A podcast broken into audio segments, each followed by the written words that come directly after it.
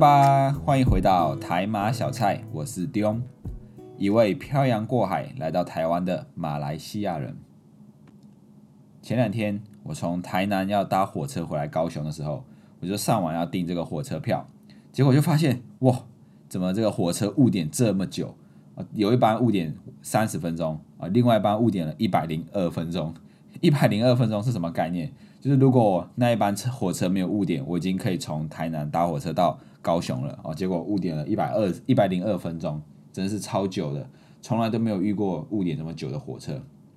后来到火车站搭火车的时候，才发现哦，原来是因为地震的关系，所以火车延误这么久。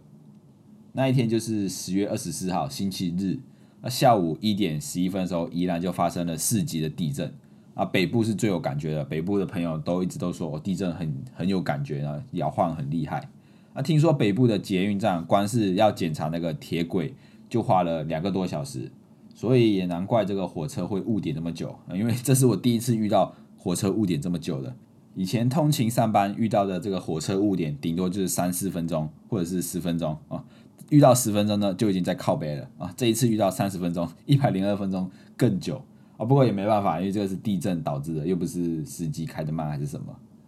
哎呀，没办法。那这个地震当下是一点十一分地震的时候，我当下是在高雄，那时候我在骑机车。那骑机骑机车去哪里？去买人骨烤鸭哦，去买我的午餐。那时候就没有感觉到有地震，是黄佩跟我说啊，他看到新闻跟我说，哎，有地震哎，我才知道啊，真的假的有地震，完全没有什么感觉。是是我太胖了吗？所以没有感觉吗？但是我在北部的朋友，高雄以北的朋友都说这个地震很严重，他们很有感，就是摇晃的很厉害，就是吓到他们这样子。那这一次这个地震是四级啊，四级算是蛮严重了。然后隔一天，然后在屏东那里好像也是有地震，就是有就是余震之类的啊，所以就有就有学者就是提醒他说，现在台湾正在正值这个隐末带地震的活跃期。这个隐末带的震期哦是为期一百年，它一个周期就是一百年。有点像是什么百年那个电脑重出现一样，反正就是百年会出现一个怪兽，或者百年会出现一个什么东西一样。那这个隐末代的周期一百年，那距离上一次发生是一九二零年，那刚好一百年，现在就是二零二一年，未来有可能会发生蛮大规模的地震啊！啊，这个是这个一些学者的呃发表的意见这样子。那地震呢？地震怎么去分这个级数？地震有零到七级啊，这个级别的。零到七级啊，不是这个失能等级表，一到十一级是零到七级。这个级数跟我们在电视看到的规模，九点零规模、八点零规模，这个完全是不一样的东西哦。那这个地震的级数零级啊，零级就是无感，没有嘛，没有东西就是没有啊，zero 零零级就是没有没有地震。那一级就是微震，微震是什么样状况？就是我们人处于静止的状态的时候，就有可能感受到。就是你在啊，可能在冥想或者是在干嘛，就是一个人很安静、完全不动的时候，如果有微微的震动，那有可能你会感受到；又或者是地震敏感者会感受到。哦，我在想，我看到这个时候，我还觉得哇，既然还有这个地震敏感者，是不是有什么特别特别体质的人，还是什么啊？既然会有这种地震敏感者，证明天生我材必有用啊！啊，如果有些人是地震敏感者，有可能就可以。去当这个地震的检测员啊，用身体去感受就好了。那再来就是第二级，第二级算是轻震。那轻震的状况就是可能我们家里的一些悬挂物它会开始摇晃。那一般人也可以感受感受得到地震的状况。那我我自己我就会以这个，像每次听到朋友说地震地震，我就会先看一些吊饰或者是挂饰或者是水有没有在震动，然后以这个为为做基准。那再来除了第二级之外，那第三级呢就是。落震，那落震的时候，这时候开始房屋就会摇晃了，就房子就会开始摇，然后门窗可能会发出那种咯咯声，就叽叽叽叽的声音吧。目前我好像是还没有经历过这个三级或者是门门门口窗口会发出声音的这这种地震。那在第四级呢？第四级是中级，就是中震啊。中震的时候，家具就有可能开始会移动了哦，就是摇晃的比较严重一点。啊，可能你桌子会开始微微的会移动。啊，第五级就是强震，强震的时候就有可能门、窗口这些都会变形，就会被扭曲变形。然后墙壁有可能会发生这个龟裂的状况。啊，到第六级就是裂震，房屋这时候如果是一些比较不好的房屋，或者是防震效果没有这么好的房子，就就有可能会倒塌啊。六级已经是很严重了，那最严重就是第七级叫巨震。那除了房屋倒塌之外，有可能还会引发山崩，然后地裂，呃，就是地层断裂，就像我们在电影看到那种哦，地突然间裂开分一半，然后就就就很深这样子啊。所以总共有零到七级，从无感、微震、轻震、弱震、中震、强震、烈震、巨震，哦，好像一个什么咒语之类的，总共有七级，就是差不多的严重程度到这样。那这一次这个宜兰这也是到四级，就是家具开始可能会移动这样。那当然我也有看到一些视频，就是说这个一台台北的一零一大楼就是整栋在摇晃哦，很很恐怖，就是感觉随时都会倒下来这样子哦，所以也是算是蛮严重的一这个地震啊。这一次北部的这个震动感觉就比较强，但传到南部来就没有那么那么震动没有那么强了，大概就只剩一一到两级。尤其是我在高雄，完全就不知道哦地震了这样子。这个台湾台湾是蛮常地震的，从以前到现在最严重的一次，最最近最严重的一次应该就是九二一大地震了。我相信提到这个九二一大地震，就台湾人可能就是那种心有戚戚焉，就是哦感受很深处。那这个九二一大地震是在民国八十八年的时候，也就是。呃，一九九九年的时候发生的，九月二十一号发生的。那在台湾的中部，那这时候中部发生地震，其实全台湾都感觉得到地震，而且非常的很严重。这一次这九二一大地震很严重，那受灾的民众就就是受伤的民众，受影响的人大概就五十五十多万人，然后伤亡的就有一万多人，房子倒塌的就十十万六千多户，哇，十万六千多户很多诶，就是十万多十万六千多个家庭的家都。倒塌这样子，那其实就是这一次这个九二一大地震是台湾后战时期损失最严重的一次这个自然灾灾害，那财损大概有三千四百多亿。这个九二一大地震其实在民国八十八年的时候发生的，那我身边的朋友当时候还很小，大概就是一岁、两岁、三岁左右。那这些人有些人就记得就有印象哦，那时候很严重，然后就是家人抱着他们逃出去。那有些人就没有什么印象。因为是我的话，我可能也不会记得，毕竟这么小这么小的时候的记忆，不现在有可能就不会记得。像我现在也不会记得我小时候做过什么事情啊，都是我妈妈告诉我我小时候做了什么事，做了什么事。像我妈就说，我小时候有一次半夜趁大家都睡觉的时候，大家都睡着了，然后我一个人静悄悄的跑到厕所去玩马桶，那我也不知道这个到底是真的还是假的，不知道是妈妈骗我的还是是真的这件事情。可能暗示我是第一名吧，呃，是冲进马桶第一名这样子。那这个台湾这个地震，就是当时候对小孩子或者是对大人的影响都很深刻，就是这严重程度很，就是很严重。虽然马来西亚，马来西亚不在这个地震带上面，就是几乎马来西亚也没有什么天然灾害，也没有地震这一些，也不会有什么的台风之类的。但是我印象里记得马来西亚还是会有地震，因为我记得我那时候有一次小时候。我就在房间睡午觉，哦我记得我是侧侧躺，然后就我就突然间觉得为什么我会人会往前倾，就是我有侧躺嘛，那就感觉为什么我会往前倾，是不是？是因为我就是很靠床旁边嘛，要掉下来嘛？诶，结果发现，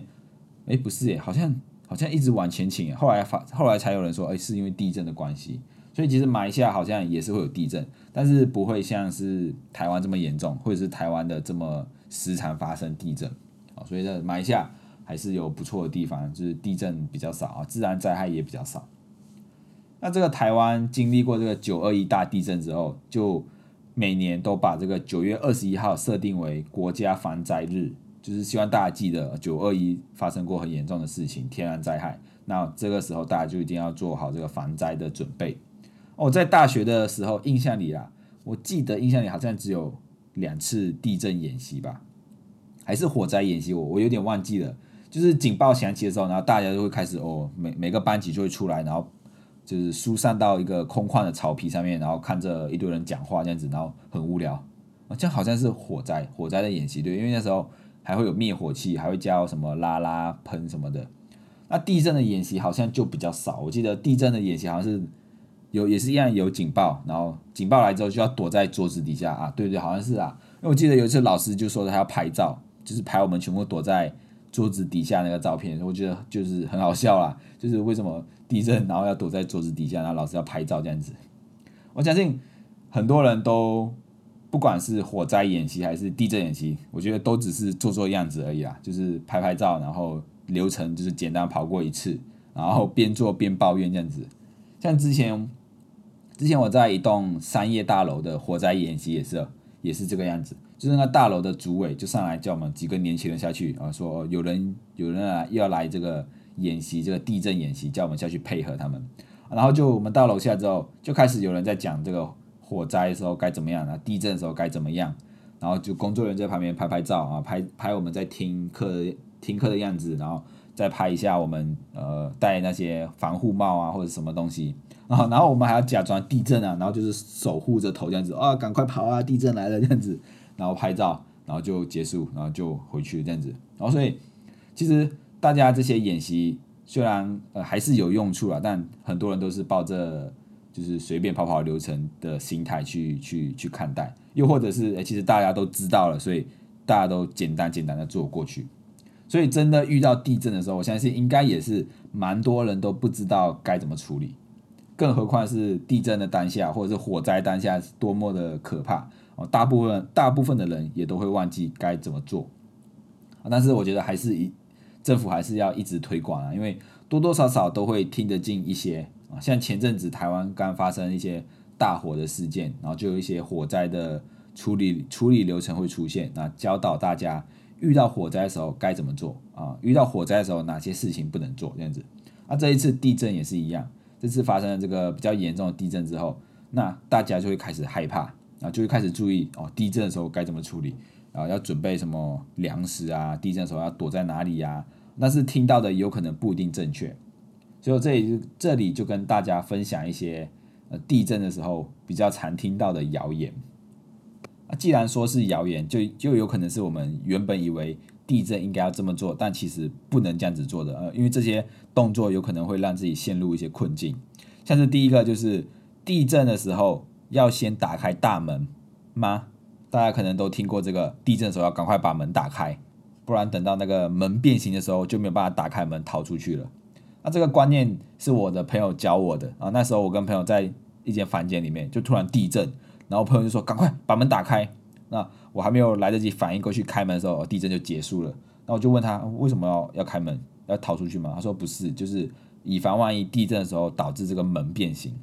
那这个是不是谣言啊？正确的观念应该是，如果发生会让家中大门变形的地震哦，就是发生很严重的地震，就是四级到五级的时候，会让这个门变形的时候，这时候反而不适合去开门，因为如果发生这么这么剧烈的震动的时候，如果你为了去开门，而有可能因为剧烈的摇晃导致自己受伤的可能，也有这个可能。哦，所以如果真的发生这么严重的地震的时候，不一定要马上去开门，因为你有可能会站起来就摇晃，然后就撞到墙壁、撞到头这样子啊，更危险。但是如果你评估之后，你觉得，呃，你去开这个门是不会有危险，那当然还是可以去把门打开哦，以防万一这个门变形，到时候不能逃出去。那第二个谣言就是地震发生的时候要不要关闭火源或者是瓦斯？可能一般的人认为就是如果没有把这个瓦斯关掉，有可能地震，然后发生龟裂或者什么倒塌的时候，煤气外泄会引发火灾，很危险。那正确的观念是，当地震发生的时候，除非你刚好在炉火旁边煮东西，可以随手关掉，那否则的话是不建议在地震的当下就是跑去关那个瓦斯哦。那我觉得这个道理就跟上面一个就是要不要去开门一样，就如果摇晃很剧烈，你还特地跑去关瓦斯，然后。发生跌倒，或者是刚好你在跑的过程有东西掉下来压到你，哦，那是更危险的。所以这个到到底地震的时候要不要关瓦斯啊？那就看你有没有在煮东西，你有在煮就赶快关一关这样子啊。如果没有在煮，那就算了。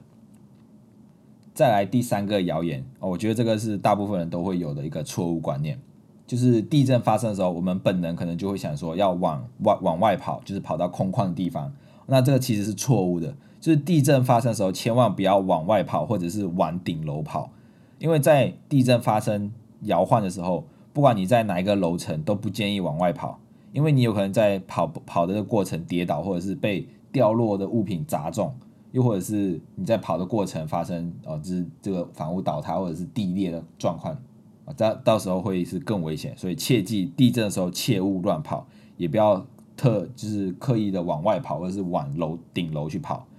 所以听完以上三个谣言，一二三个谣言，结论就是地震发生的时候不要乱跑啊，就是趴下来找东西掩护你的头，然后稳住，不要乱动啊，不要往外跑啊，不要开门啊，什么东西就是呆呆静静的坐在那里，不要动，就是最安全的。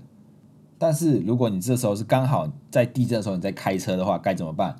啊？这时候的做法就是你要慢慢的停下来，然后靠靠在路边。或者是你先要注意看，要避免一些高架桥啊，你不要停在那种高架桥底下，或者停在电线的底下，这种更危险啊！你要找一个比较空旷的空地，然后慢慢的停下来，而不是像电影演的这样子哦，就是哦地上裂了，然后你好像是男主角这样开着车这样子飞来飞去，然后就闪来闪去哦，这不可能的事情，这是电影演的。当你开车遇到地震，就是找个空旷的地方，慢慢的停下来，然后再看周围的状况怎么样。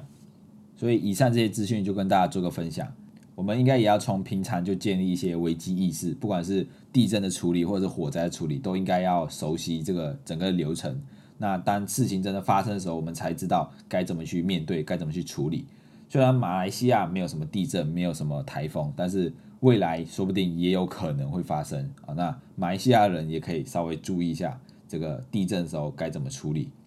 最后呢，这里台湾的这里的专家就说，这个百年周期要到了。就是未来有可能会有很多的大规模的地震，所以大家还是要做好这个防震的准备。那睡觉之前呢，可以先演习一次，如果发生地震的时候该怎么办啊？就躺在床上，如果发生地震的时候，如果是摇三四秒啊，先等一下，确定一下是不是隔壁家在开趴啊？如果是，那就算了，那就不是地震。但是如果你躺在那里，我发现十几秒都在摇晃哦，那你就不要犹豫了，就是地震了。等它还没有摇晃，就是停止摇晃之后，赶快跑。啊，不要记得切记，不要在摇晃的时候随意移动啊！等它停止之后，赶快往外跑啊，去一些比较安全的地方。好了，那今天的内容就到这里，希望大家会喜欢今天的内容。如果你也喜欢台马小菜，欢迎到各个收听平台按下订阅，并且推荐给你身边的朋友。也欢迎你到留言处留言，为什么会喜欢我们？我们下一次见，拜拜。